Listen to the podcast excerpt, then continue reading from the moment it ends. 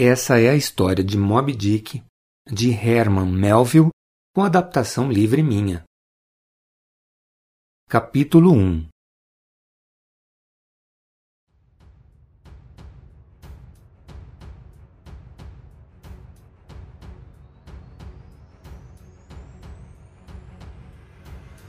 Fui batizado com o nome de Ismael. A vida inteira eu trabalhei como marinheiro. Eu gosto do mar. Eu sou fascinado pela beleza das ondas. E toda vez que eu fico muito tempo em terra, eu fico chato, mal-humorado. Já em alto mar, fico perto dos pássaros, do cheiro do mar, do azul do céu. Eu me sinto livre. Além disso, no mar eu vivo aventuras, coisa que eu não consigo viver sem. O trabalho de marinheiro me obriga a enfrentar tempestades, ventanias, noites de frio e também de muito calor, quando o ar parado parece que vai sufocar a gente. Foi por isso, e também pela falta de dinheiro, que já estava me incomodando, que eu resolvi voltar a navegar. Eu já estava em terra há muito tempo e o vento na proa de um navio já me dava saudade. Como eu sou marinheiro, eu adoro navegar junto com os meus companheiros na proa do navio, que é o lugar menos protegido do barco, onde a gente convive com a chuva, com o sol e com as ondas salgadas do mar. Mas se você me perguntar eu prefiro trabalhar na popa do navio, onde ficam o comandante, os oficiais e, no caso dos navios grandes, os passageiros. Naquela noite, uma coisa estava me deixando instigado, mais do que tudo: a vontade de embarcar no navio baleeiro. Eu já estava cansado de transportar passageiros naquelas rotas conhecidas. Eu queria viver perigos, mares remotos, lugares desconhecidos, cheios de mistérios. Eu queria encontrar canibais, terras exóticas e, principalmente, ficar cara a cara com as baleias. Aqueles monstros me fascinavam e me faziam vontade de rodar o mundo atrás deles. Então, foi perseguindo esse meu sonho que eu saí da ilha de Manhattan e fui para o porto de New Bedford, uma cidade antiga, portuária, de onde saem navios baleeiros. Era um lugar interessante, e o meu desejo de conhecer coisas misteriosas começou assim que eu cheguei lá. Andando por aquelas ruas, eu vi velhos marinheiros, daqueles que têm mãos calejadas rostos enrugados, se escondendo em tabernas para tomar rum e espantar o frio. Também vi camponeses que trabalhavam nas cidades próximas, querendo deixar o campo e ir para o mar. E acreditem ou não, eu também vi velhos canibais que agora caçavam baleias em vez de caçar seres humanos. Era uma cidade simples, mas tinha algumas casas muito grandes de pessoas muito ricas em alguns bairros muito altos. E isso mostrava que é possível ficar muito rico vivendo do oceano. Apesar do porto de New Bedford ser muito grande e famoso, eu queria embarcar no navio baleeiro de Nantucket, porque foi de lá que saíram os primeiros índios indo caçar baleias. Então eu fui pegar um pequeno barco para fazer a travessia entre as duas cidades. E de repente eu fiquei muito desanimado. Quando eu fui fazer a travessia, eu tinha perdido o transporte. E o próximo barco só ia sair daqui a dois dias. Eu quase não tinha dinheiro, estava com fome e estava com sono. Andando por aí, sem ter para onde ir, entrei numa hospedaria, em outra, em outra, mas todas eram muito caras para mim. Mas minha intuição de marinheiro me levou até uma rua escura, pertinho do porto, onde eu senti o cheiro do mar e, escutando a música dos bares e das tabernas, eu sentia um ambiente familiar, acolhedor. Então eu vi uma placa escrita Estalagem da Baleia de Peter Coffin e eu senti um presságio muito ruim, porque coffin significa caixão em inglês, que é a minha língua. E aquela placa estava escrita em letras brancas, muito grandes, que me deixavam meio ofuscado. Eu achei tudo muito estranho, porque as baleias são pretas, não são brancas. De qualquer maneira, eu sabia que era lá que eu iria passar minha noite. Só depois de alguns meses eu fui ficar sabendo que aquele tinha sido o primeiro sinal de que o destino estava traçado para mim.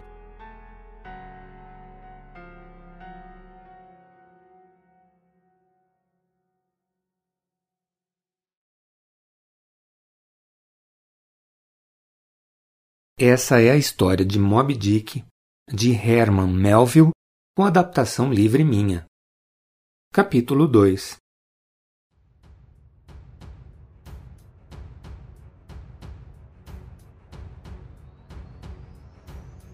Eu entrei na estalagem e eu vi um grupo de marinheiros conversando e jogando carta. Eles gritavam, davam gargalhadas, faziam muito barulho. A parede era decorada com âncoras, remos, ossos de baleia e de tubarão. Assim que eu vi uma arcada de baleia que estava em cima do balcão, eu fui examinar. Cuidado, marinheiro! falou o dono do lugar. Esta aqui acabou de chegar dos mares do sul. Eu pedi desculpas porque tinha pegado aquilo sem pedir permissão e perguntei se tinha algum quarto vago. O homem foi atencioso, mas me explicou. Não, infelizmente nós estamos lotados. Não tenho quarto para te oferecer. Mas se você não se importar, pode dividir a cama com o arpoador que me trouxe esses dentes de baleia. A cama é grande, cabe até quatro pessoas. Bom, eu acho que eu vou aceitar. Eu tô muito cansado e com muita fome. De repente, um homem que parecia ser o cozinheiro gritou lá de dentro: Tem carnes e batatas na panela! Alguém vai querer? Eu respondi que sim e outros também, e me sentei rápido para comer. Ah, aquela comida quente, saborosa, aliviou muito o meu cansaço. Depois de comer, eu fiquei meio apreensivo com relação ao homem com quem eu deveria dividir minha cama. Como é que ele será? Fiquei pensando. Então eu pedi um copo de rum para o dono da estalagem e comecei a conversar com ele. Esse arpoador ainda vai demorar? perguntei para ele. Não sei, disse ele. Ele sempre volta cedo. Mas hoje deve ter tido dificuldade para vender as cabeças. Cabeças? Perguntei, já meio apavorado. Como eu lhe expliquei, ele acabou de voltar dos mares do sul, de onde trouxe algumas cabeças mumificadas pelos nativos para vender aqui. E hoje ele saiu para vender a última delas. Mas eu vou te mostrar o quarto, venha comigo. Eu sei que você deve estar muito cansado. Bom, e eu fui com ele. Subi as escadas um pouco nervoso. O quarto até que era grande e a cama era muito espaçosa. Tinha uma prateleira e também tinha um baú. E do lado da janela eu vi as coisas do arpoador enroladas num saco, bem típico dos marinheiros. Vi também um enorme arpão encostado numa das paredes. Agradeci então ao dono da pensão, troquei a minha roupa e fui me deitar. Eu estava muito precisando dormir. Mas logo em seguida a porta se abriu. Então eu vi o arpoador entrando no quarto. E eu resolvi ficar quieto, fingi que estava dormindo e não me mexi. O meu coração estava batendo rápido e eu fiquei meio apavorado naquele momento. Aquele homem era muito alto e muito forte. Ele tinha tatuagem nos braços, no pescoço e na cabeça, que era toda raspada. De repente, ele acendeu uma vela e colocou uma cabeça mumificada de uma mulher em cima do baú. Tirou os sapatos e deitou do outro lado da cama. Antes dele apagar a vela, acendeu um cachimbo e ficou fumando. Quando apagou a vela e ficou tudo escuro, eu não aguentei e gritei com toda a força: Socorro! Um canibal! O arpoador pareceu ficar mais assustado do que eu. Ele me pegou pelo cabelo e me puxou para cima, me imobilizando completamente, e falou: Quem ser você? Vou matar se não dizer quem está no meu cama. E naquela hora, o dono da estalagem entrou correndo porque tinha escutado os meus gritos. E daí o cara me soltou. O que é que está acontecendo aqui? falou o dono da estalagem. O senhor não tinha me falado que ele era um canibal, reclamei com ele. Eu falei muito claro que ele veio de longe trazendo cabeças para vender. Agora vocês dois parem com isso. E não se preocupe, o arpoador não vai lhe fazer nenhum mal. E o dono da estalagem então fez um sinal para o canibal, falando que estava tudo bem, e ele também se acalmou.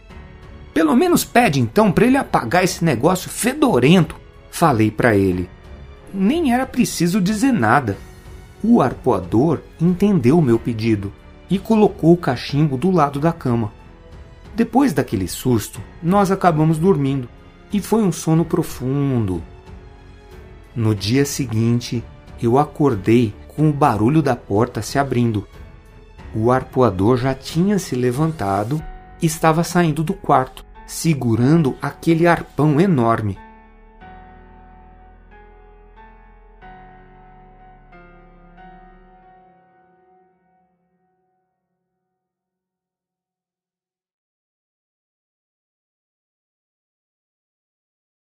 Essa é a história de Moby Dick, de Herman Melville, com adaptação livre minha. Capítulo 3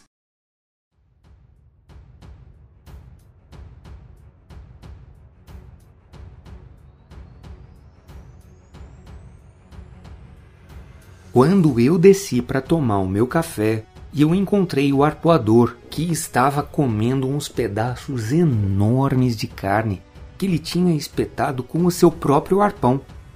Quando ele me viu, ele abaixou os olhos. Então, o dono da hospedaria me disse: Ele está envergonhado pela noite de ontem. Ele não queria ameaçar você. Então eu cheguei perto daquele canibal que era só um arpoador, e toquei no ombro dele. Obrigado por me deixar dormir no seu quarto, falei para ele. Foi muita gentileza sua. Então ele sorriu, e eu pude ver que ele era um homem bom e não era um selvagem perigoso como eu tinha pensado no começo. Ele então me puxou uma cadeira e me convidou para tomar café da manhã com ele. Mas eu não estou acostumado a comer carne tão cedo e preferi comer um pedaço de pão com queijo e uma xícara de café com leite, com algumas gotinhas de rum, como fazem os marinheiros.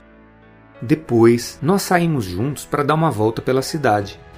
O arpoador não conseguia falar muito bem a minha língua, mas a gente foi aprendendo a se comunicar até que bem. Quando nós voltamos para a estalagem, a gente já era praticamente amigos. E para provar a amizade, ele quis repartir comigo aquilo que ele tinha. Ele colocou em cima de uma mesa as moedas de prata que ele tinha e dividiu em duas partes iguais e me deu uma delas. Eu não quis aceitar, mas ele pegou as moedas e colocou dentro do meu bolso e depois me convidou para fumar o seu cachimbo e rezar junto com ele na frente de uma estátua de barro. De noite, antes da gente ir dormir, ele me contou a sua história. Ele tinha nascido numa ilha tão pequena que não aparece nem mesmo nos mapas. Ele era da segunda geração de uma família de reis. Todos os seus parentes eram guerreiros muito corajosos e eles tinham que defender a paz dentro da ilha em que eles moravam. Defendiam o território, as esposas, os filhos de qualquer ataque de exploradores que vinham roubar as riquezas naturais da ilha. Assim como eu, quando ele era jovem, passou a ter contato com os marinheiros que trabalhavam nos baleeiros, que contavam para ele tudo o que tinha no mundo. E aquelas histórias de aventuras que eles traziam para o jovem fizeram ele ter vontade de conhecer esse mundo mas ele sabia que o seu pai não ia deixar. Então, ele se escondeu nos porões de um navio baleeiro que estava atracado na ilha e foi junto quando ele saiu para o alto mar. Quando o comandante descobriu, queria levar o jovem de volta, mas a tripulação não deixou. E logo, o jovem já estava trabalhando dentro do navio. Ele tinha muita força nos braços foi assim que um jovem filho de reis de uma ilha começou a ser arpoador.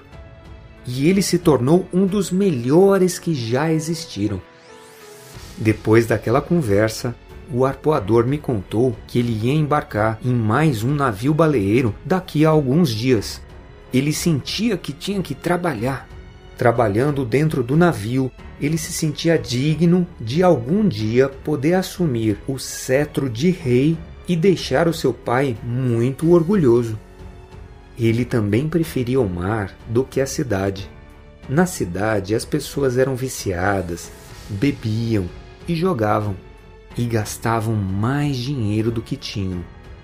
Por isso, ele queria um dia voltar para sua ilha.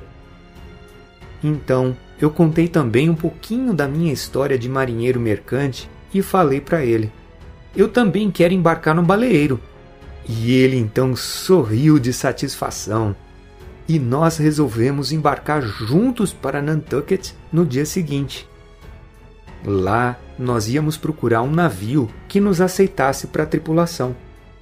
Então, depois do jantar, nós subimos para o quarto e dessa vez a noite foi de sono tranquilo, sem nenhum susto.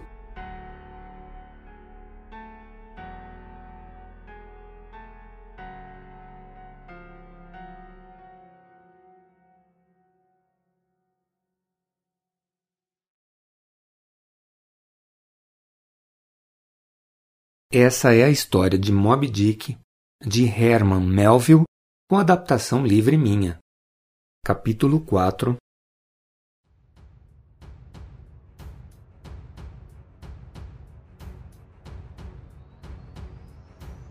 Quando nós chegamos a Nantucket, nós fomos procurar uma estalagem que era do primo do dono da primeira estalagem. E ela era muito conhecida pelos pratos de peixe que ela servia. Mas quando nós chegamos na entrada daquele lugar, eu tive um mau presságio de novo.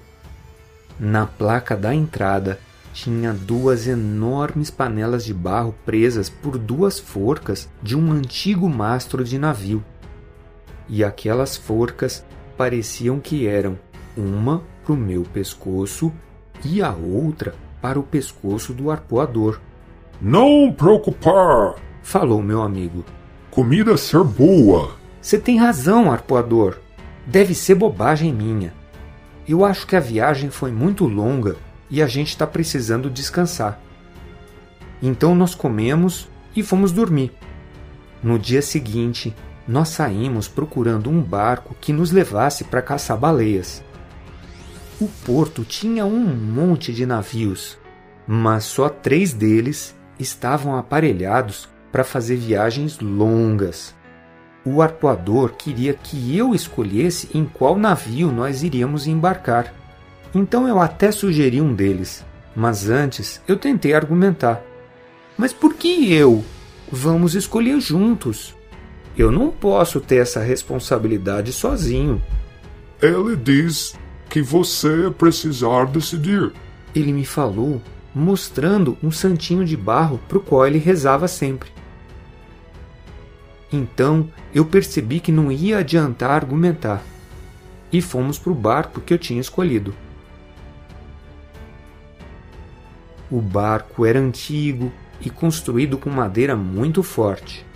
Tinha um casco escuro e o leme tinha sido construído com um maxilar de uma baleia cachalote.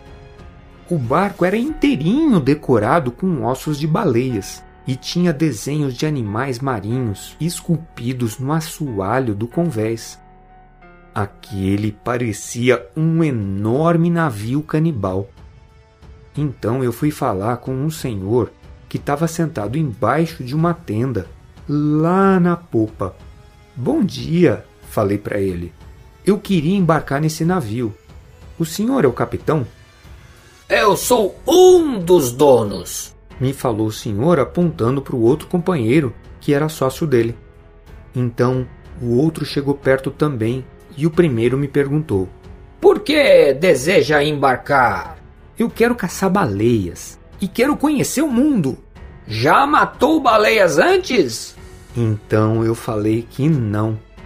E eles começaram a me desencorajar a ir. Você conhece o capitão do navio? Ainda não, falei. Pois fique sabendo, ele é um homem exigente e perdeu uma das pernas nos dentes de uma baleia. Então eu falei que mesmo assim eu queria embarcar. O dono do navio então me explicou que os marinheiros ganhavam comissão sobre o lucro da viagem e que a minha porcentagem ia ser muito pequena porque eu só tinha experiência como marinheiro de navios mercantes. Mesmo assim, nós acertamos os detalhes e eu perguntei então se o meu amigo arpoador também poderia ir. Ele já matou baleias? Um monte delas, respondi então. Mande ele subir a bordo! Os dois falaram quase que ao mesmo tempo. Quando eles viram o arpoador, eles ficaram assustados. Nós não queremos um canibal dentro do navio. Não, de jeito nenhum, reclamou o dono do navio. Então, o arpoador teve uma ideia para convencer os dois a deixar ele embarcar. Eu mostrar como usa arpão no mar, ele falou. Então, ele mirou o arpão num barril que estava vazio, lá do outro lado da embarcação, e falou: Aquele barril é o olho do baleia. Logo, baleia vai ser morta. Então ele atirou e acertou bem no meio do alvo, que estava a muitos metros de distância. E os donos do navio contrataram imediatamente o meu amigo, pagando a comissão mais alta que um arpoador tinha ganho naquele porto até então.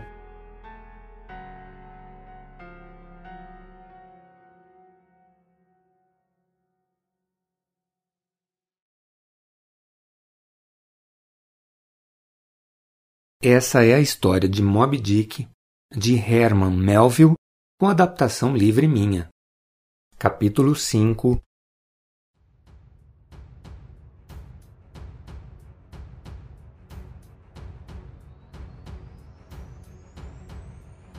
Então chegou o dia de embarcar. Quando eu e o arpoador estávamos subindo a escadinha para entrar a bordo do navio, um homenzinho nos surpreendeu. Tem certeza que vão embarcar nesse navio? perguntou ele. Vamos sim. O navio parte daqui a algumas horas, falei para ele. Ele tinha um rosto meio assustador, cheio de marcas de varíola, e ele tinha uma voz muito esquisita. Pelo jeito, ainda não conhecem o capitão, e muito menos as histórias que falam dele. Eu, se fosse vocês, deixaria seus testamentos prontos antes da viagem. Que que você tá falando, homem? Gritei com ele meio irritado. Deixem pra lá. O que está escrito está escrito. As coisas não acontecem por acaso. E ele terminou de falar. O arpoador queria correr atrás dele, mas o sujeito já tinha ido embora. Aquela criatura esquisita me causou um medo muito grande. Um pressentimento de morte que eu senti aquele dia inteirinho. Eu fiquei sentindo a presença de alguns vultos meio estranhos à minha volta. Mas mesmo assim, uma hora o navio zarpou. Era Natal no hemisfério norte e o frio era cortante, gelava até os ossos. Todos juntos fazendo esforço, nós conseguimos levantar aquela âncora enorme, içamos as velas e fomos saindo, nos afastando do porto. Em pouco tempo, o navio estava deslizando pelo Oceano Atlântico.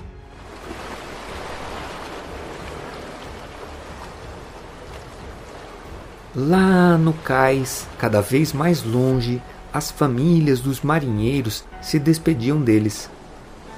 Toda vez que um navio baleeiro saía para uma viagem, ele tinha que encher os porões de óleo de baleia antes de retornar.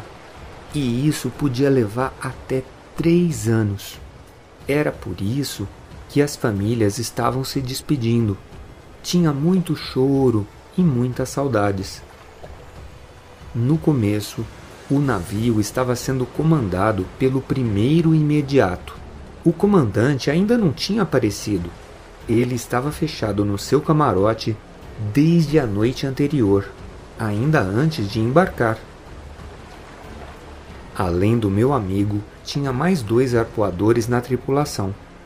Um índio com um cabelo muito comprido e um homem de pele negra com quase dois metros de altura. Todos os arpoadores eram muito fortes e todos os oficiais eram muito ágeis, responsáveis e inteligentes. Nos primeiros dias, nós enfrentamos muita chuva, muito frio, mas logo depois o tempo começou a melhorar, porque nós estávamos nos aproximando dos trópicos. Já tinham se passado algumas semanas e o capitão não tinha aparecido no convés. Nós estávamos começando a ficar preocupados. Talvez o capitão estivesse passando por alguma dificuldade dentro da cabine, já que ele não tinha uma das pernas. E todos nós pensávamos então: o que seria de um navio sem o seu comandante? Mas então o primeiro imediato falou que estava tudo bem.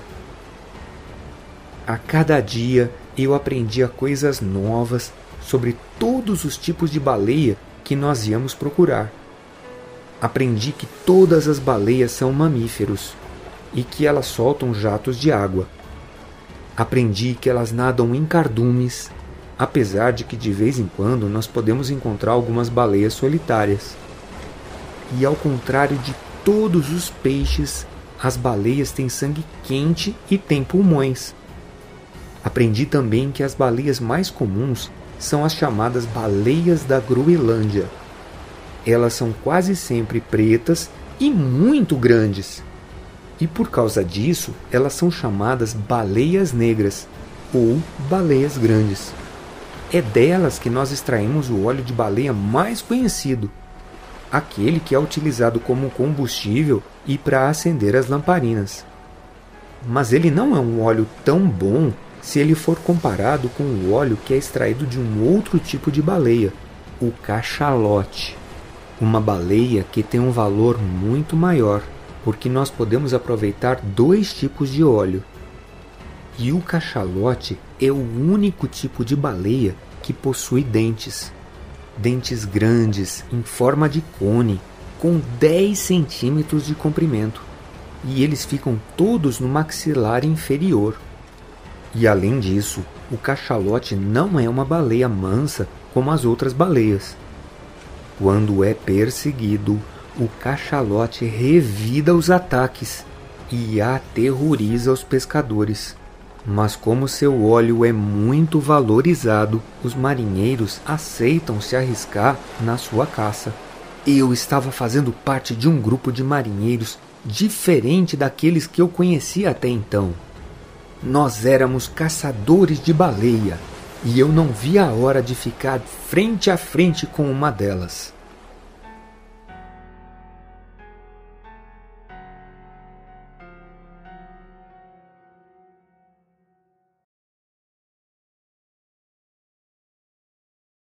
Essa é a história de Moby Dick, de Herman Melville, com adaptação livre minha. Capítulo 6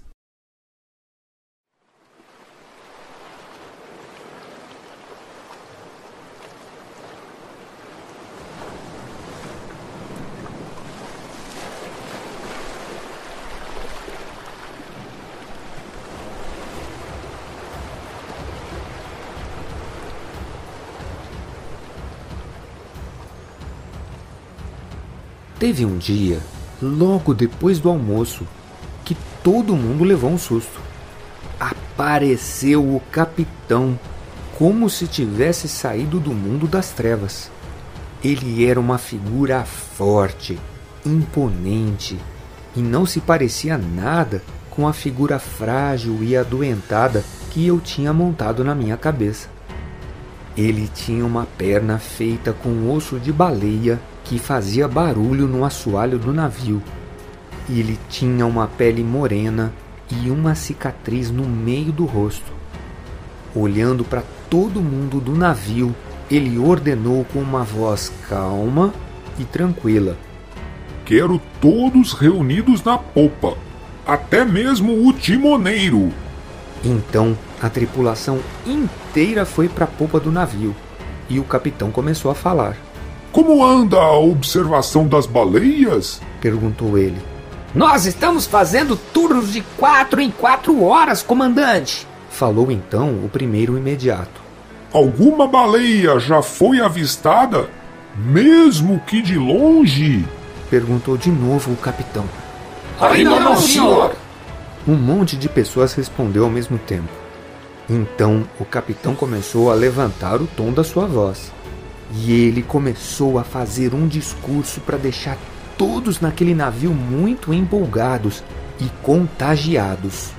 Pois eu quero que todos, todos, sem exceção, fiquem muito atentos para não deixar passar nenhum sinal de baleia branca sem dar o alarme. Estão vendo essa moeda de ouro? Perguntou ele, mostrando uma moeda grossa e brilhante nas mãos. Pois ela será do primeiro que me mostrar a baleia branca. Então ele pregou a moeda no mastro do navio e falou: Ela é uma baleia enorme, de testa enrugada, e ela solta um jato de água enorme. Tem muitos ferros cravados no seu couro de muitos navios que já tentaram caçá-la antes. Ela ser Mob Dick, falou o arpoador meu amigo, que já tinha encontrado essa baleia em outras viagens. Então o capitão gritou, cheio de emoção: É ela! A baleia assassina! Mob Dick! O monstro que me deixou aleijado para sempre. Eu preciso da ajuda de vocês, marinheiros, para encontrá-la e caçá-la. Então o primeiro imediato falou: Se me permite, capitão, nós embarcamos no porto para levar óleo de baleia para a cidade. Não acho que nós devemos fazer essa viagem por vingança. A baleia não é um ser racional. Ela só atacou o comandante para se defender. Foi o instinto dela. Meu caro Starbuck, você fala isso porque não está condenado a se equilibrar num osso de baleia para o resto da sua vida. Se você não tem coragem para enfrentar o grande monstro branco, diga agora. Vocês todos embarcaram para achar essa maldita baleia. Eu quero saber quantos vão me ajudar nesta caça. Então aconteceu uma coisa impressionante. O capitão mandou servir rum para todo mundo e levantou um brinde para encontrarem Moby Dick. Vamos, Vamos pegar, pegar Moby Dick! Dick. Vamos, Vamos pegar, pegar Moby Dick. Dick! Todo mundo falou junto, inclusive eu, que estava meio enfeitiçado pelas palavras do capitão. O único que ficou quieto foi o primeiro imediato, que ficava de cabeça baixa cada vez que nós gritávamos mais alto.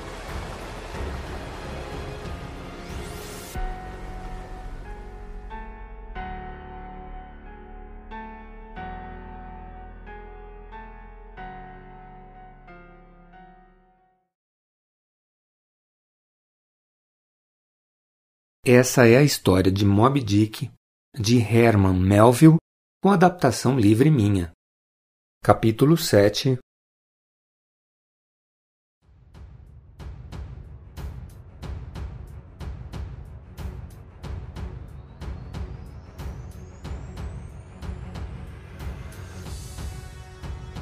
Mesmo quando eu trabalhava em outros navios, eu já tinha escutado falar de Moby Dick mas eu pensava que era só uma lenda. Então, o arpoador me contou muitas histórias sobre aquela baleia branca. Ela era diferente dos outros cachalotes. Além dela ter uma cabeça enrugada e uma cor mais branca, muitos baleeiros acreditavam que ela tinha o poder da ambiguidade. Eles diziam que ela podia aparecer em todos os mares ao mesmo tempo e que ela era uma baleia imortal. Não são todos os baleeiros que tentam matar as cachalotes, porque elas são baleias muito perigosas. Mas aqueles que decidiram se arriscar e que já encontraram Moby Dick pela frente contam que ela é muito mais violenta que as outras baleias.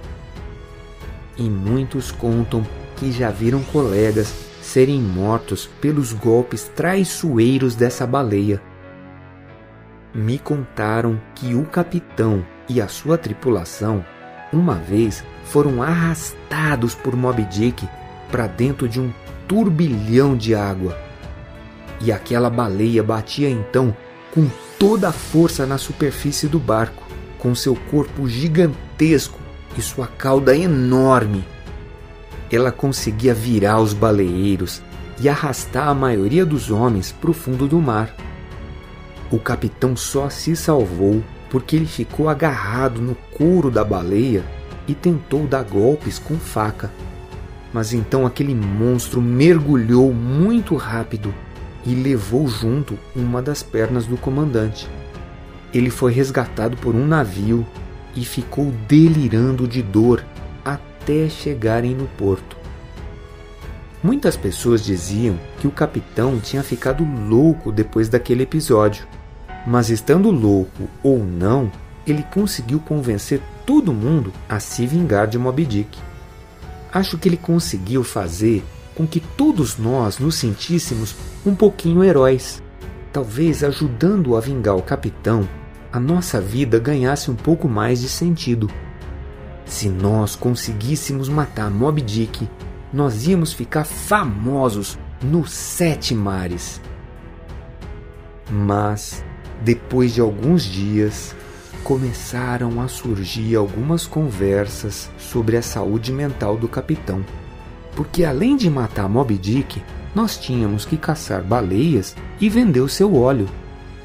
Mas o capitão era muito esperto e ele percebeu aquela situação e anunciou então que nós íamos atrás das baleias. Então, todo mundo ficou feliz e voltou a trabalhar sossegado.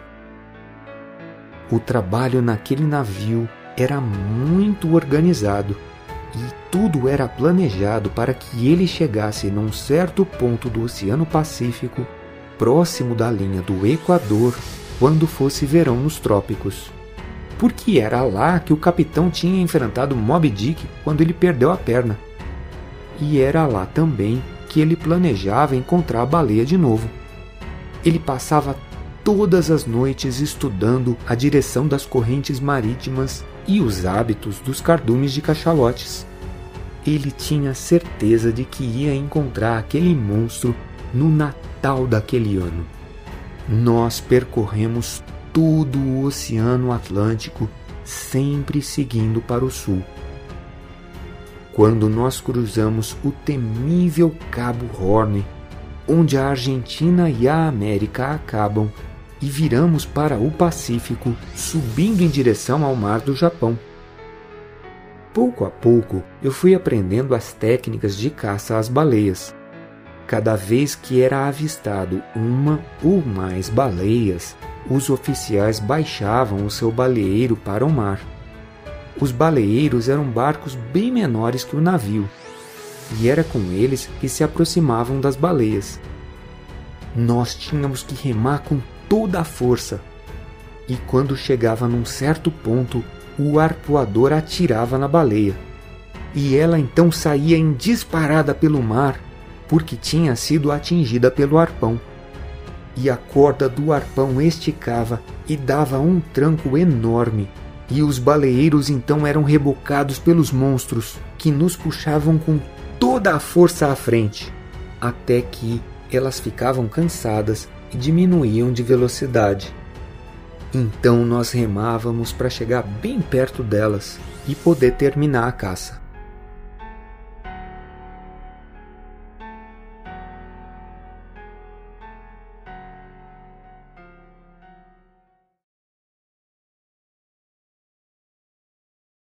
Essa é a história de Moby Dick, de Herman Melville, com adaptação livre minha.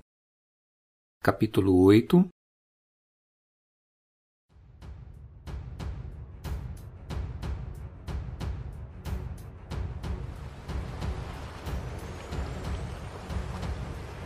Naquele dia, o céu tinha amanhecido muito encoberto.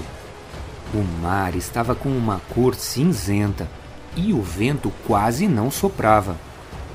De repente, o marinheiro que estava de plantão gritou bem alto: Cachalotes! São muitos! E eles estão aqui perto! E o barco, então, que estava muito silencioso, ficou todo movimentado. Então, três baleeiros foram baixados para o mar, e em cada um deles entraram seis tripulantes. O arcoador, que ficava lá na frente na proa, o oficial navegando lá atrás na popa e mais quatro remadores. Quando todos já estavam remando com muita força em direção aos cachalotes, nós ouvimos mais um baleeiro descer do navio e bater na água. Então nós olhamos para trás e vimos que era o próprio capitão comandando o seu baleeiro. Ele estava acompanhado de uma tripulação que nós nunca tínhamos visto. Um arpoador enorme de pele escura, quatro remadores que eram parecidos com índios muito selvagens. O arpoador vestia uma túnica branca, tinha um turbante na cabeça e o olhar dele era diabólico. O capitão então gritou para ele: Prepare-se! Vamos caçar esses monstros lá na frente! Muito rápido, o barco do capitão ultrapassou todos os outros, mostrando como era forte aquela tripulação clandestina que estava no navio. O capitão nem parecia que tinha perdido uma das pernas. Ele ajudava a remar com muita força.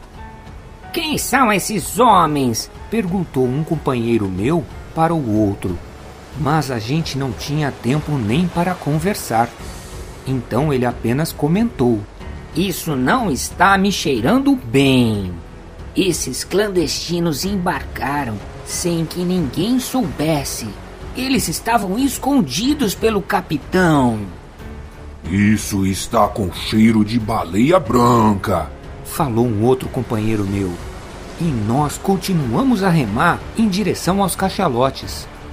Quando nós chegamos onde tinha um cardume delas, as baleias mergulharam, porque elas sentiram a nossa presença.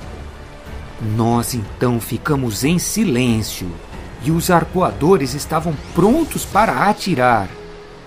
De repente, a água ficou agitada com a força daqueles cachalotes que saíram nadando, cada um numa direção.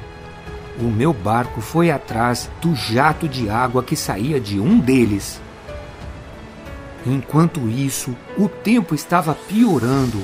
As nuvens estavam muito escuras e tinha muitos raios no céu. E o meu companheiro então gritou: Remem marujos! Nós vamos pegar o monstro antes dessa chuva! E enquanto a gente corria atrás do cachalote, nós vimos que uma outra baleia estava vindo atrás do nosso barco. Quando nós estávamos praticamente do lado do cachalote, o meu amigo arpoador ficou em pé e lançou o seu arpão com muita força. Nesse momento, a baleia que estava nos perseguindo bateu no nosso barco e encheu ele inteiro de água. O cachalote que tinha sido arpoado conseguiu fugir ele tinha apenas um machucado muito leve de raspão. A chuva caía violentamente e, por sorte, o nosso baleeiro ainda estava inteiro. Nós olhamos então em volta e não vimos nem sinal do nosso navio e nem dos outros barcos.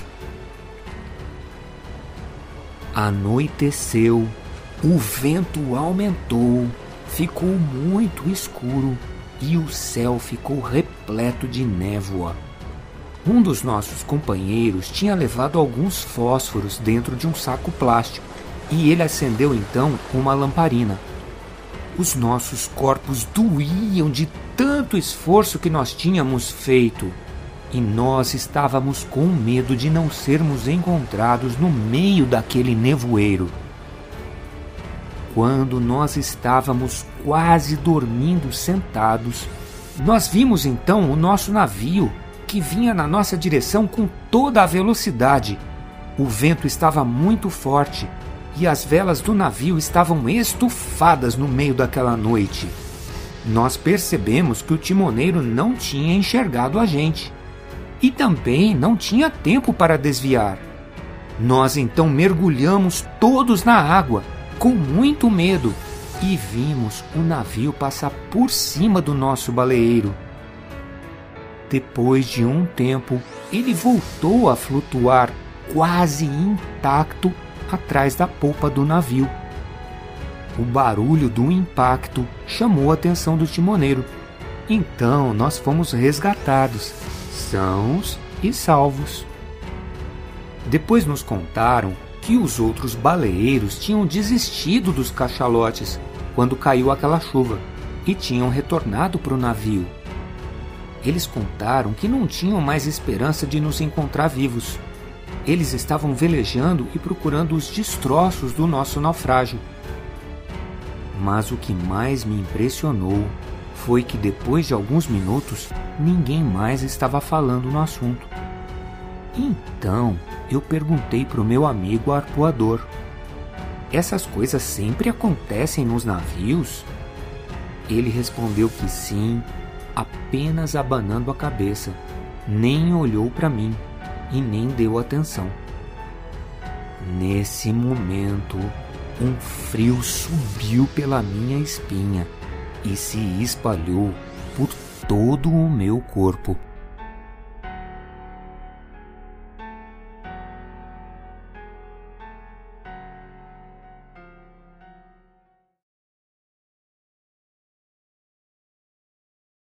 Essa é a história de Moby Dick, de Herman Melville, com adaptação livre minha. Capítulo 9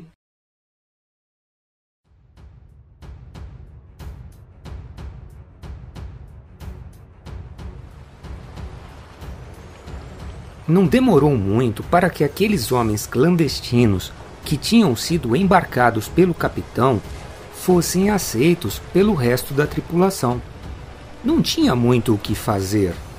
No mar, todo mundo acaba se ajudando. Somente o arpoador de turbante ficou calado, sem conversar com ninguém. o nosso capitão, mesmo assim, parecia que o respeitava muito e de vez em quando agia como se obedecesse o arpoador do turbante. Aquela figura alta, gigantesca, que tinha um dente solitário aparecendo no meio dos lábios, colocava medo em qualquer um. Nós achamos melhor não chegar muito perto dele, mas o resto dos oficiais não entendia como é que um selvagem daqueles podia colocar medo até no capitão. Depois daquele primeiro evento de caça aos cachalotes, nós ficamos muitos dias sem ver nenhuma baleia. E na semana seguinte, nós voltamos para o Oceano Atlântico. Nós navegamos perto da ilha dos Açores, Cabo Verde, pela bacia do Rio da Prata e fomos até o sul da ilha de Santa Helena, onde começaram a acontecer coisas muito estranhas. Como nós estávamos há várias semanas sem pescar, nós tínhamos decidido que iríamos fazer plantões também à noite. A lua estava cheia e isso nos ajudava a ver as baleias. Foi então numa dessas noites que o arpoador do turbante gritou: Cachalotes! Eu já consigo até ver aqueles jatos de água lá na frente! Cachalotes! A gente ainda estava um pouquinho longe das baleias, então nós resolvemos nos aproximar primeiro com o próprio navio. Mas quanto mais a gente içava as velas e aumentava a velocidade, mais os cachalotes se afastavam da gente, até que nós perdemos eles de vista. Nas noites que se seguiram, aconteceu a mesma coisa. Nós víamos as baleias, saíamos atrás delas em disparada, mas elas desapareciam antes mesmo que a gente conseguisse alcançá-las. O meu amigo arpoador então consultou o seu amuleto espiritual, e isso causou um certo medo no pessoal da tripulação. Principalmente quando ele disse o que o seu santo havia lhe contado. Moby Dick ser fantasma. Moby Dick querer matar todas na nossa navio. Nós então ficamos com medo de Moby Dick estar levando a gente para mares muito longe, só para nos matar. Mas esse medo passou quando nós vimos o Cabo da Boa Esperança, que fica no extremo sul da África. A baleia realmente tinha nos conduzido para um lugar que era muito perigoso, porque ele também é conhecido como Cabo das Tormentas. Mas agora a gente precisava trabalhar muito para manter o navio navegando. Aquelas ondas gigantes batendo na proa exigiam muito esforço da tripulação. Aquele trabalho deixava todo mundo cansado e a gente não tinha tempo para ficar pensando em fantasma. No meio daquele mar agitado do sul da África, nós cruzamos com um navio baleeiro chamado Albatroz. Foi uma festa quando aquele navio apareceu. Quase todos os navios baleeiros, quando saem para pescar, eles costumam ficar muito tempo sem atracar novamente. Eles levam os porões cheios de água para beber e de comida, para não ter que ficar parando em portos que eles não conhecem. Quando um navio encontra o outro, eles fazem festa as tripulações se visitam e os colegas de profissão erguem brindes. Só que aquelas condições agitadas do mar não permitiam que a gente fizesse aquela comemoração. Mesmo assim, o capitão do Albatroz fez questão de chegar bem perto do nosso navio para conversar com o nosso capitão Assim que eles estavam próximos, o nosso capitão pegou o alto-falante e gritou: Vocês viram a baleia branca? Sim, ela estava no Oceano Pacífico. Aquele monstro destruiu um dos nossos baleeiros e matou um dos nossos tripulantes. Respondeu então o outro comandante. O nosso capitão então tremeu. Ele queria mais informações. Vocês a mataram? Ele perguntou cheio de medo. Impossível! Maldita baleia é imortal! Então o nosso capitão ficou aliviado. Primeiro, porque ele sabia agora que estava no caminho certo, mas também porque ele queria pegar e matar Moby Dick com as suas próprias mãos. Os barcos então foram obrigados a se afastar por causa daquele mar agitado. Os marinheiros acenaram uns para os outros e cada navio seguiu o seu caminho.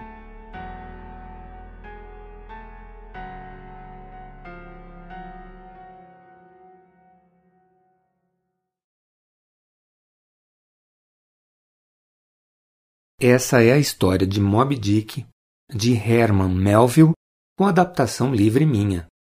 Capítulo 10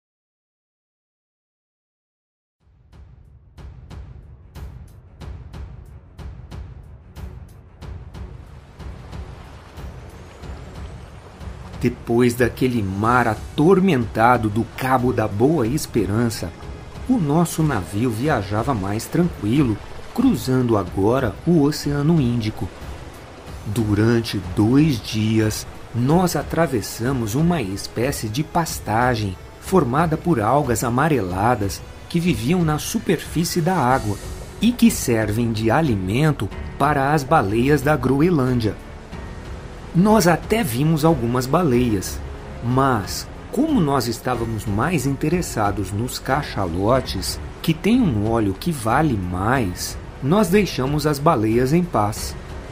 Nós tínhamos até esquecido aquele tal fantasma da Moby Dick.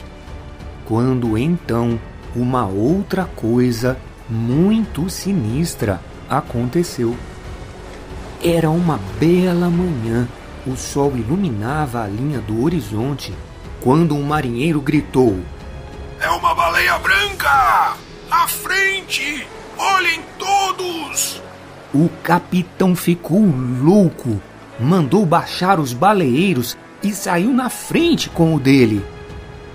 Quando nós chegamos perto daquele monstro, todos nós ficamos com uma mistura de nojo e de muito espanto. O que nós estávamos vendo era uma criatura branca, muito mole, quase gelatinosa, que cobria uma faixa enorme do mar. Ela tinha tentáculos, mas não tinha rosto nem cabeça. Na verdade, ela era uma lula gigante. Nós voltamos então para o navio. O capitão e um outro marinheiro não conseguiam disfarçar o mal-estar que estavam sentindo, porque eles eram os únicos que já tinham escutado falar daquele fantasma. É a grande lula colossal! Eles explicaram. Dizem que é sinal de mau agouro.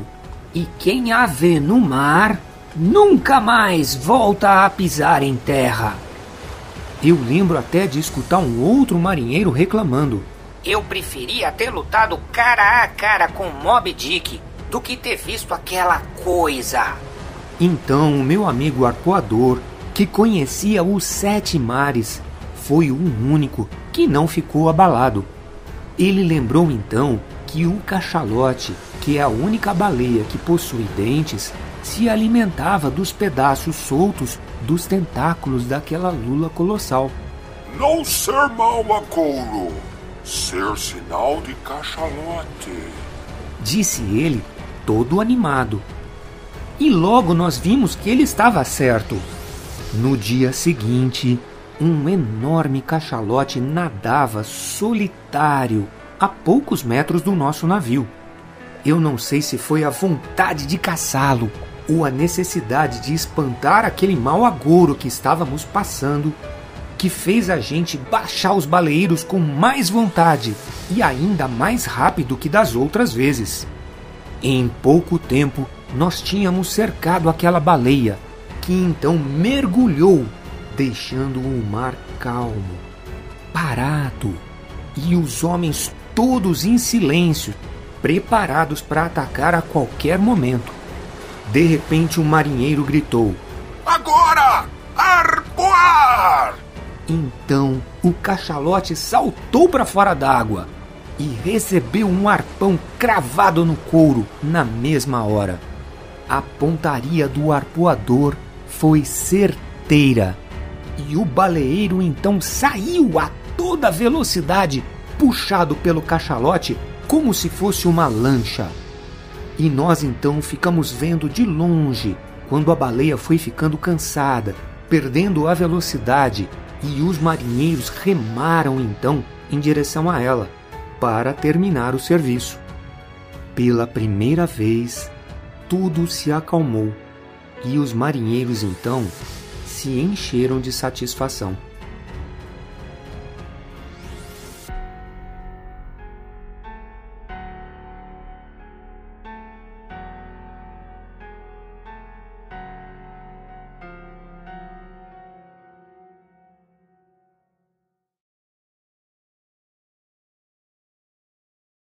Essa é a história de Moby Dick, de Herman Melville, com adaptação livre minha. Capítulo 11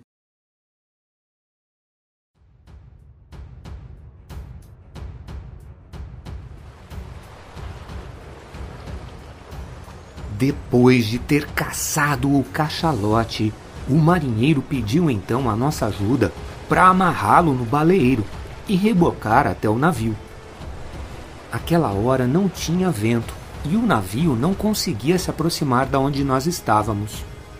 Quando finalmente nós chegamos e atrelamos aquele animal enorme na lateral do navio, já era de noite. Ela foi amarrada com cordas enormes e correntes. Como ela tinha muita gordura, só metade do seu corpo afundava, o resto ficava boiando. Nós estávamos muito cansados e resolvemos deixar o resto do trabalho para o dia seguinte. De manhã, o cachalote foi levantado um pouco mais por cordas que estavam presas no mastro. O navio então inclinou com força para um dos lados e a baleia começou então a ser esquartejada. A cabeça então foi cortada e levada para bordo e o resto do corpo foi atirado para os tubarões que já estavam em volta. Toda a parte da gordura foi então fervida em enormes caldeirões. O resultado era um óleo muito valioso, que foi então armazenado nos porões do navio. Depois de todo aquele trabalho muito cansativo, nós ainda tivemos que limpar todo o convés para que ficasse como o capitão gostava. Chegou então o dia seguinte e mais uma vez as ordens do capitão surpreenderam a todo mundo. Nós estávamos passando de novo numa área cheia daquelas algas amarelas e vimos então um cardume de baleias da Groenlândia. O capitão então gritou: Desçam os baleeiros! Nós vamos caçá-las! Nós estávamos navegando para caçar cachalotes. Mesmo assim, nós obedecemos às ordens do capitão e capturamos então uma enorme baleia negra. Quando voltamos para perto do navio, o capitão continuou surpreendendo todo mundo. Cortem a cabeça dela! E tragam-a a bordo do navio. O resto deixem no mar. É, está certo que o óleo de baleia negra é muito pior do que o óleo de cachalote. Mas será que a gente precisa jogar fora? Comentou então um marinheiro indignado. Eu não estou entendendo mais nada, falou um outro marinheiro. Da cabeça do cachalote saem muitos produtos. Mas o que é que nós vamos fazer com a cabeça de uma baleia da Groenlândia? Então, um marinheiro foi pedir explicações para o capitão. Quando ele voltou, estava resmungando. Aquele arpoador de turbante quer amarrar uma cabeça de cachalote de um lado e uma cabeça de baleia negra do outro lado do navio. Ele acredita que assim o navio nunca vai afundar. Esse bruxo tá quase mandando no capitão. Era o que faltava. Agora nós estamos caçando baleia por causa da superstição desse cara. Concluiu então o marinheiro, meio chateado, como todo mundo.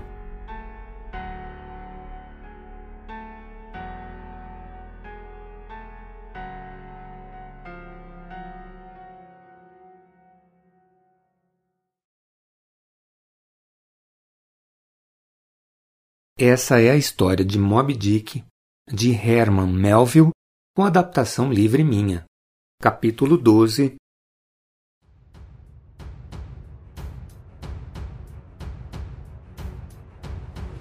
Não demorou muito e o nosso navio começou a navegar de novo, com aquelas duas cabeças enormes presas no casco.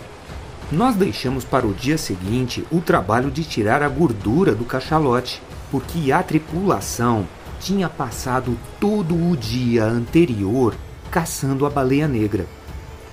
Quando amanheceu, o trabalho começou. Só para se ter uma ideia da quantidade de gordura que nós tivemos que tirar, cada cachalote tem cerca de 500 galões dessa gordura, que é gelatinosa, pura e muito limpa ela fica toda guardada numa espécie de tonel dentro da cabeça da baleia. Um dos arpoadores então precisou subir lá no alto da baleia e abrir um buraco para tirar a gordura. Ele enchia um balde preso a uma corda e avisava os outros marinheiros quando podiam puxar. Lá no alto era muito difícil ficar em pé porque tudo era muito gorduroso e escorregadio. Quando quase toda a gordura já estava no convés do navio, uma das cordas que prendia a cabeça do cachalote se soltou. Aquele arpoador então escorregou e caiu dentro do buraco que ele mesmo tinha feito. Os outros marinheiros jogaram uma corda para ele, mas então a cabeça da baleia tombou para o outro lado e foi impossível alcançar a abertura daquele buraco, onde o arpoador estava preso. Naquela hora, então, a outra corda que prendia a cabeça da baleia arrebentou e a cabeça caiu no mar, levando o arpoador junto com ela. Em poucos segundos, nós escutamos um outro barulho de alguém caindo no mar. Era o meu amigo arpoador que tinha pulado para salvar o seu colega.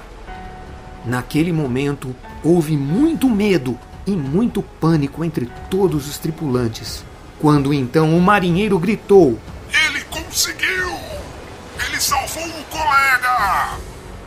Quando eles voltaram, tiveram que reanimar aquele arpoador com cara de índio e cabelos muito compridos que tinha engolido muita água e estava desacordado o meu amigo arpoador tinha conseguido rasgar aquele buraco e puxar o índio para fora da cabeça da baleia.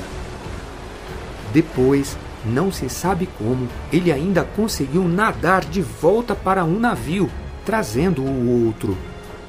Todos então bateram palmas para ele, menos aquele arpoador que tinha o turbante. Porque o navio tinha perdido um dos seus amuletos e agora só navegava com uma cabeça de baleia presa de um dos lados. Depois de algumas semanas, nós não tínhamos visto mais nenhum cachalote. A essa altura, nós já estávamos cruzando o arquipélago da Indonésia, no mar da Oceania. Então, numa manhã cheia de sol, um marinheiro deu o alarme avisando de um cardume de cachalotes que estava ao norte. Nós baixamos os baleeiros todos quase ao mesmo tempo. Remamos até perto daqueles monstros e ficamos esperando o melhor momento para o meu arpoador jogar o seu arpão. Só que, de repente, uma corda caiu no mar e se prendeu na cauda de uma baleia. A reação de instinto dela foi nos puxar para o meio do cardume. Nós ficamos encurralados. Aquelas feras com dentes muito afiados estavam nadando em volta do nosso baleeiro. Ficamos apavorados. Eu prendi a minha respiração e fiquei com medo que qualquer movimento deixasse elas com raiva. Aquela situação estava piorando a cada instante. Já dava até para adivinhar a hora em que nós seríamos esmagados por aqueles monstros. Então, o meu amigo arcoador e um outro marinheiro que eram os mais experientes começaram a cutucar de leve a cabeça das baleias para ver se elas saíam dali. Era muito perigoso porque elas podiam comer a mão deles. Mas era a única saída. Até que o cardume então começou a se afastar. Pouco a pouco, cada um dos cachalotes foi nadando para longe. E nós então suspiramos aliviados.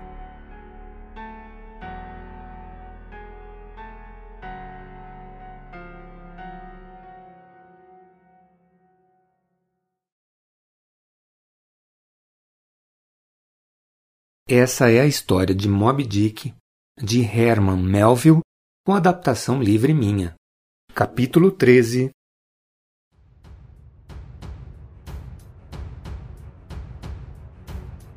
Naquela altura da viagem, nós já estávamos perto da ilha de Formosa, no Oceano Pacífico. A tripulação do navio estava preocupada em caçar baleias mas o capitão só pensava em fazer os seus cálculos para que o navio estivesse num lugar chamado Estação da Linha quando fosse próximo do Natal. Foi quando então um navio baleeiro com bandeira inglesa cruzou a nossa rota. O nosso comandante então quis saber notícias de Moby Dick. Ele estava com pressa e não permitiu que as duas tripulações visitassem umas às outras. Ele perguntou então pelo alto-falante: Viram a baleia branca? Então o comandante do outro navio levantou aquilo que deveria ser o seu braço esquerdo, mas era um osso de cachalote. Ah, foi o que bastou para que o nosso capitão então lançasse um baleeiro no mar e fosse sozinho remando até o outro navio investigar sobre a baleia inimiga. Foi ela? perguntou ele antes de entrar no barco. Sim, foi no ano passado, lá na estação da linha. Eu tinha caçado um cachalote e estava trazendo para o meu navio quando um enorme monstro branco surgiu destruiu o meu barco e me arrastou com ele. Eu então escorreguei, caí na água e tive o meu braço decepado pelo fio de um arpão que estava preso no lombo da baleia. Contou então o comandante do outro navio. O nosso capitão então mal conteve a sua ansiedade. Vocês a mataram? Perguntou ele, quase sem voz. Ela é maligna, capitão. Nós deixamos que ela fosse embora. Além disso, eu quase morri de infecção. E dou graças a Deus por estar vivo. Eu não quero me meter mais com aquela maldição da natureza. Não se preocupe, amigo. Eu vou vingar nós dois aquele gigante maldito irá pagar pelo que fez a mim e a você. Disse ele então, apontando para sua perna e para o braço do comandante. Com aquela movimentação toda por causa do navio inglês, nós nem percebemos que o meu amigo arpoador estava agindo de um jeito muito estranho. Ele tinha parado de comer fazia dois dias e ficava sentado na proa do navio, observando o mar sem se mexer. Eu tentei conversar com ele, mas o arpoador não respondia. Ele só falava com o seu pequeno amuleto naquela língua selvagem dele. Então, uma hora, cheio de cansaço, o meu amigo me falou: Arpoador vai morrer. Não ficar triste. É natural. Eu fiquei inconformado. Eu disse que ele precisava reagir. Mas tudo o que ele me pediu foi que chamasse o carpinteiro do navio. Quanto custa caixão? perguntou ele. Então o carpinteiro deu um preço, e o meu amigo arpoador pagou com moedas de prata. E o carpinteiro construiu então uma espécie de barquinho que iria servir de caixão para ele, que era um filho de rei. Ele me explicou que, por causa da sua origem, ele não podia ser jogado no mar apenas enrolado em um pano como qualquer um. Ele queria ser sepultado conforme as tradições do seu povo. E nós deveríamos lançar aquele barquinho no horizonte com água, comida, o seu arpão e o seu pequeno amuleto. Quando nós já estávamos conformados com a doença do meu amigo arpoador e sabíamos que logo logo iríamos ter que realizar o seu último desejo, ele desistiu de morrer. Arpoador ainda ter coisas para fazer, falou ele. E pouco tempo depois, ele estava curado ele voltou a comer e a trabalhar como antes. Doença não matar homem. Vida ser mais forte. Ele me explicou. Só baleia ou tempestade matar homem.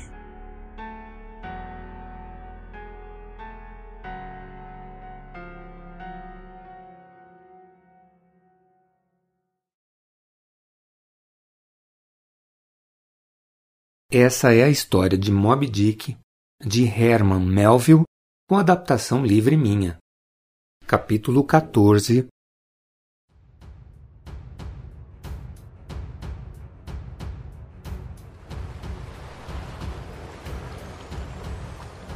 Quando nós estávamos velejando por umas ilhas muito bonitas, eu percebi que estava fascinado pelo Oceano Pacífico. Nós estávamos caçando baleias cachalote como nunca e enchendo barris e barris de óleo e de gordura de baleia. Uma noite, quando eu estava deitado em minha rede, cansado de tanto trabalhar, eu escutei uma conversa entre o capitão e o arpoador do turbante. Eu sonhei de novo, disse o capitão. Eu vi carruagens, um caixão e vi a morte.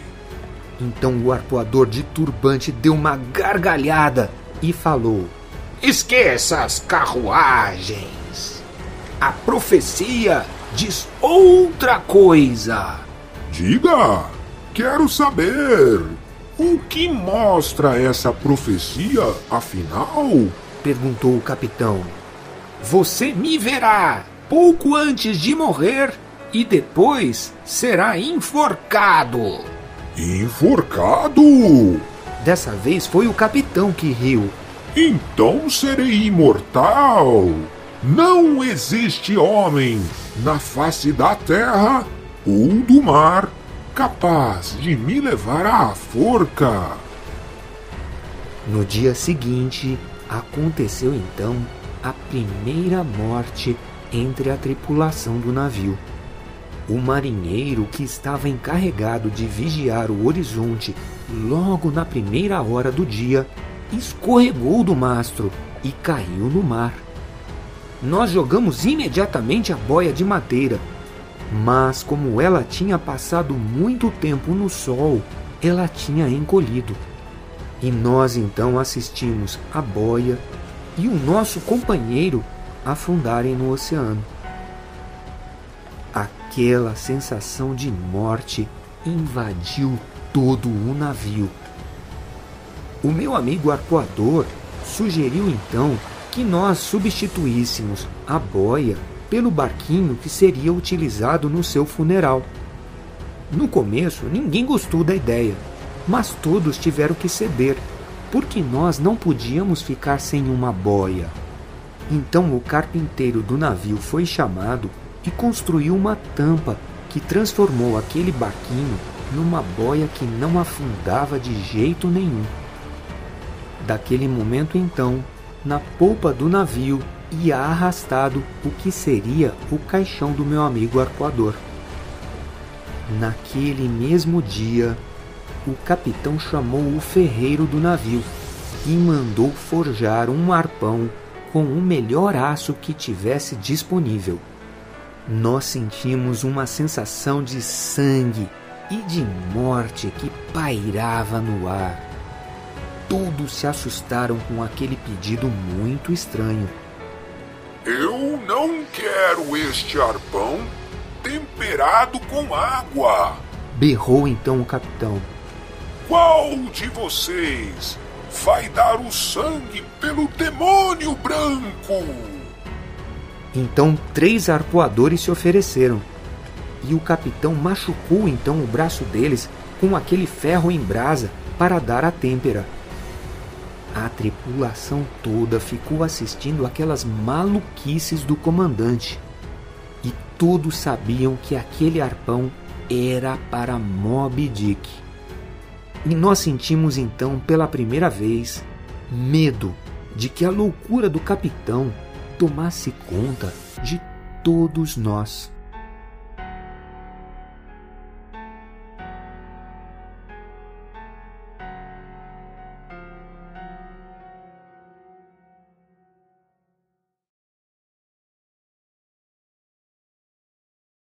Essa é a história de Moby Dick, de Herman Melville, com adaptação livre minha.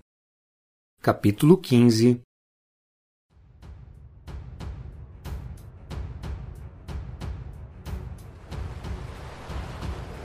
Nós estávamos deslizando tranquilos pelas águas do Oceano Pacífico quando avistamos um outro navio baleeiro da nossa cidade.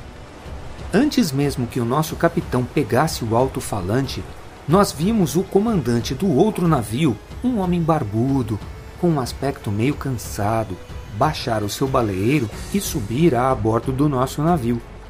Ele tinha uma cara preocupada e uma voz muito ansiosa. Vocês viram um baleeiro perdido? Perguntou ele assim que chegou. Você viu o Moby Dick? Perguntou o nosso capitão, que nem prestou atenção à aflição do outro comandante. Sim, nós vimos ontem. Nós estávamos rebocando três cachalotes quando ela surgiu. Ela nadou violentamente entre os barcos e acabou arrastando um dos baleeiros que tinha conseguido arpoá-la. Meu Deus! exclamou o capitão com medo.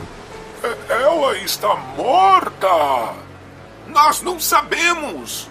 Nós tentamos encontrar o baleeiro, mas não temos nem sinal dele, nem dela. Desde ontem à tarde. Nós passamos a noite toda procurando.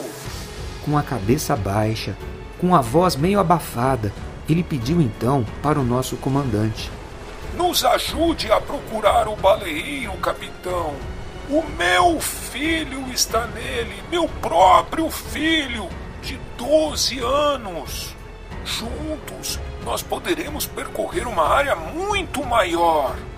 Por favor. Então, o nosso capitão pensou um pouco e respondeu: Não, infelizmente eu não posso desviar do meu caminho, capitão. Eu não posso ajudá-lo. A cara de espanto do outro comandante foi a mesma de toda a nossa tripulação. Afinal, ajudar um outro barco no meio do mar, quando este precisa de auxílio, é uma lei entre os marinheiros.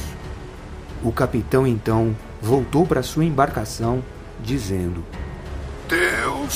acompanhe vocês. Daquele momento em diante, a tripulação passava os dias de cara fechada, cada um lidando com o que tinha que fazer. Todos nós tínhamos percebido que o nosso capitão não tinha escrúpulos.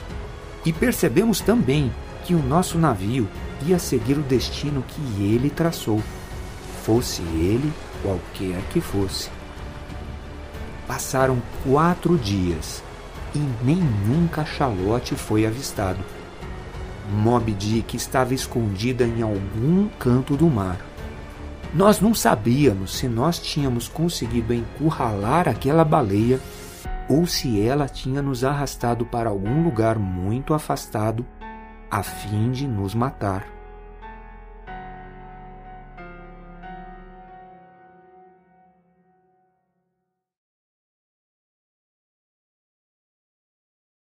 Essa é a história de Moby Dick, de Herman Melville, com adaptação livre minha.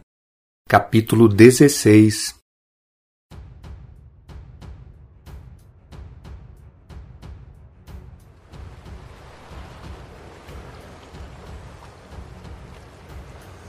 O dia amanheceu muito claro.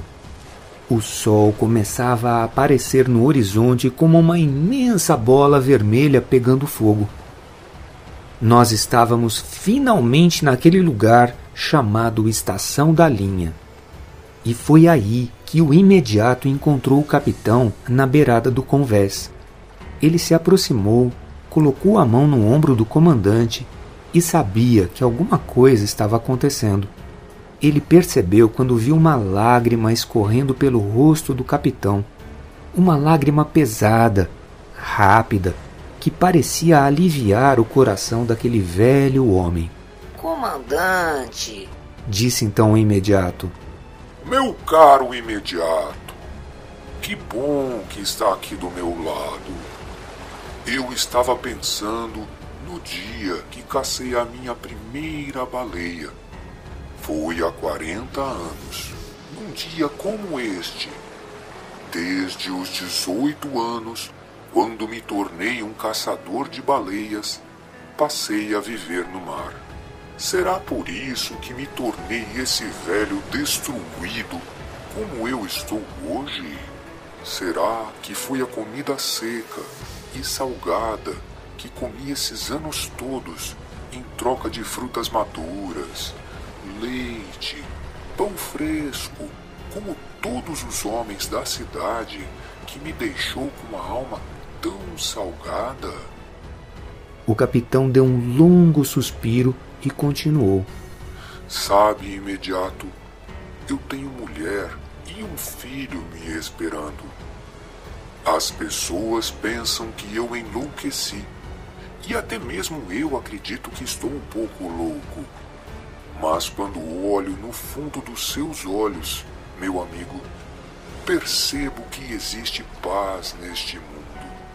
Eu não sou como pensam. Sou um homem bom. Olhe, imediato.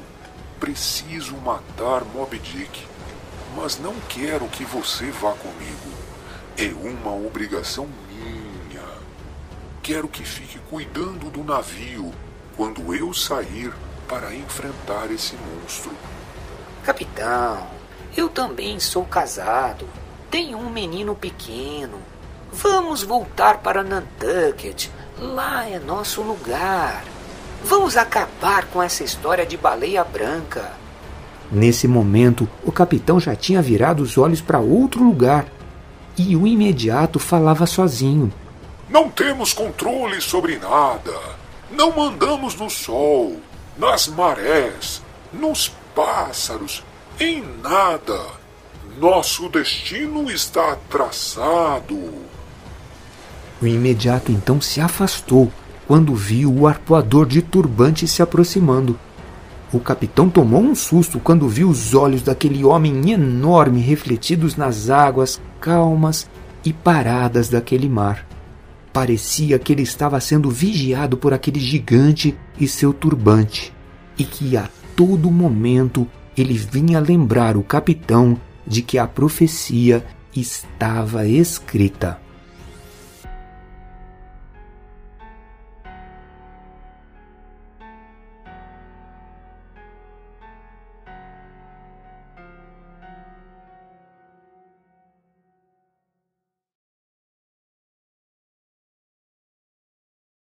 Essa é a história de Moby Dick, de Herman Melville, com adaptação livre minha. Capítulo 17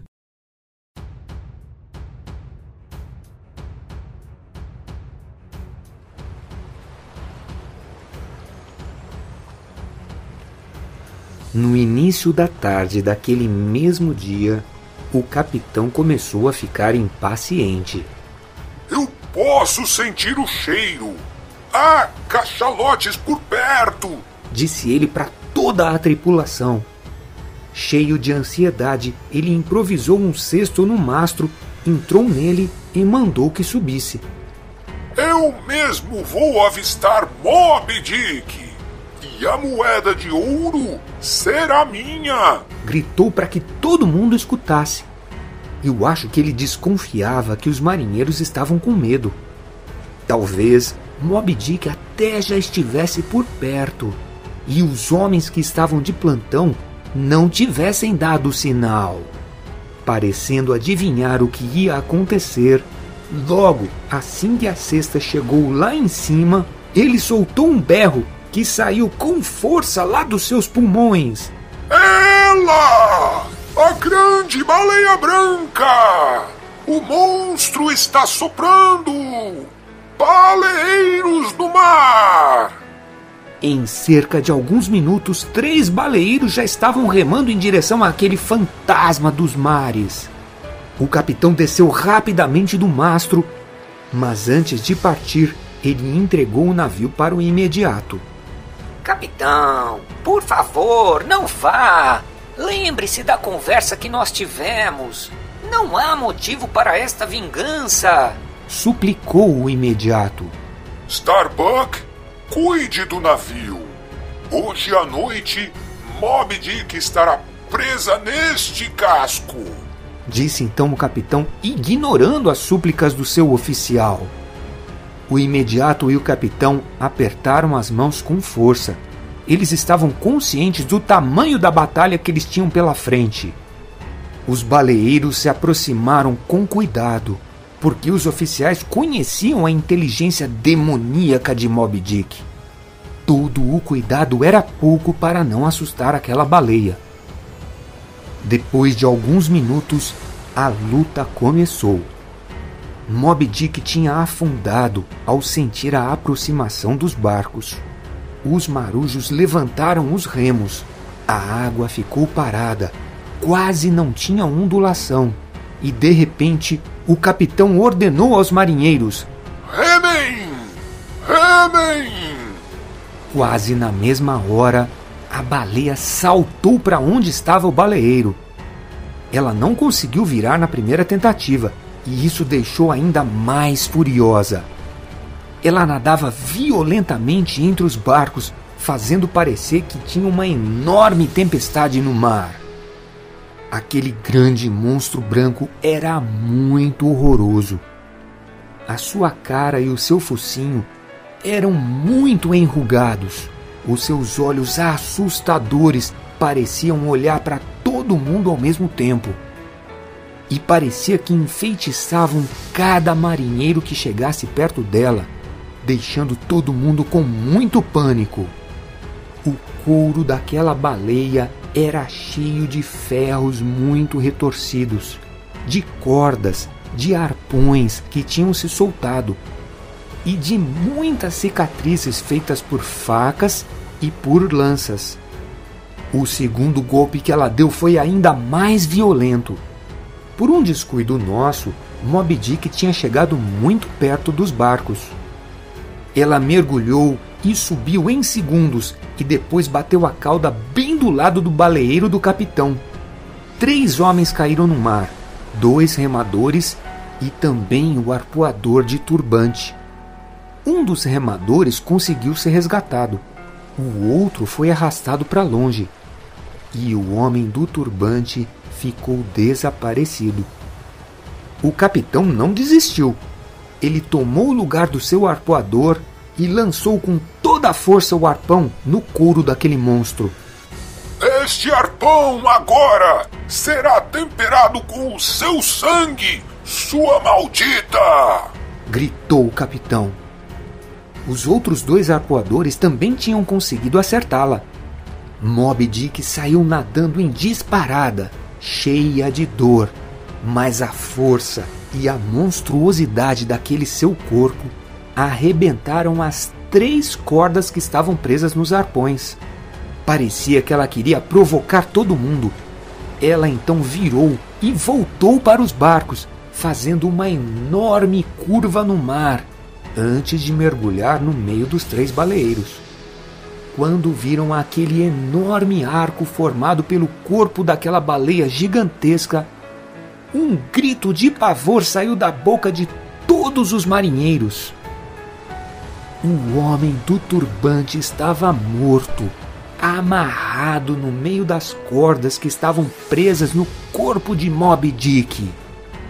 O turbante já não estava mais preso na cabeça dele e tinha liberado uma enorme cabeleira que ia até os ombros daquele homem.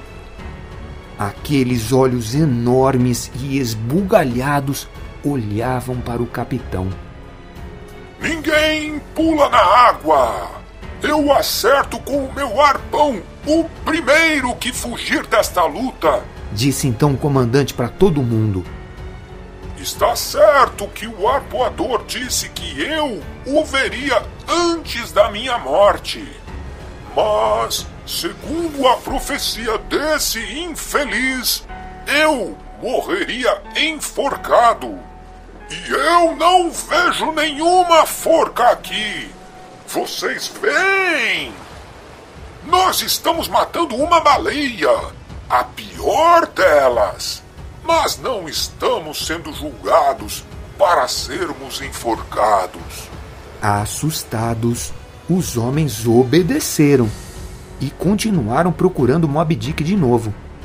Em pouco tempo ela surgiu novamente e dessa vez ela não esperou ser atacada. Com um movimento muito rápido, ela provocou um enorme redemoinho no mar, arrastando para o meio dele dois baleeiros. O imediato assistia a tudo aquilo lá no navio. Então ele mandou içar as velas rapidamente e partiu para ajudar os companheiros. Ele conseguiu resgatar vários marinheiros no mar. Mas quando ela viu o casco do navio se aproximando, Moby Dick deve ter associado com vários outros cascos de navio e embarcações inimigas que já tinham arpoado ela antes. Num ataque de vingança, Moby Dick nadou em direção ao navio, chocando violentamente sua cabeça contra o casco de madeira. O imediato não teve tempo para desviar e formou-se então um enorme rombo na proa do navio, espalhando tábuas para todos os lados e enchendo lentamente o navio de água. Vendo isso, o capitão agora queria vingar não só ele mesmo, mas também toda a sua tripulação, que estava afundando lentamente no oceano. Ele então remou o seu baleeiro para perto daquele fantasma branco e arpoou o seu couro com tanta força que acabou escorregando e perdendo a sua perna postiça.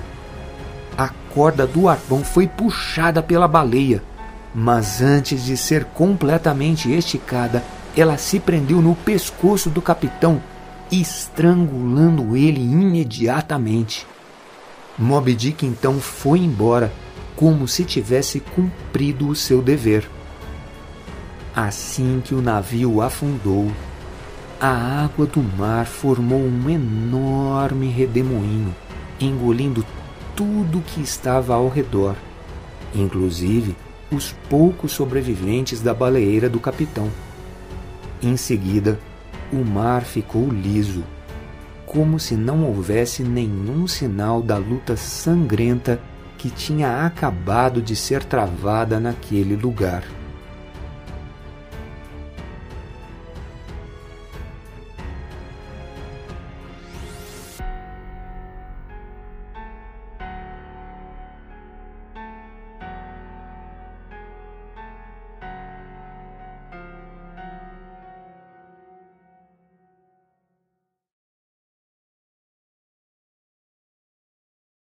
Essa é a história de Moby Dick, de Herman Melville, com adaptação livre minha. Último capítulo.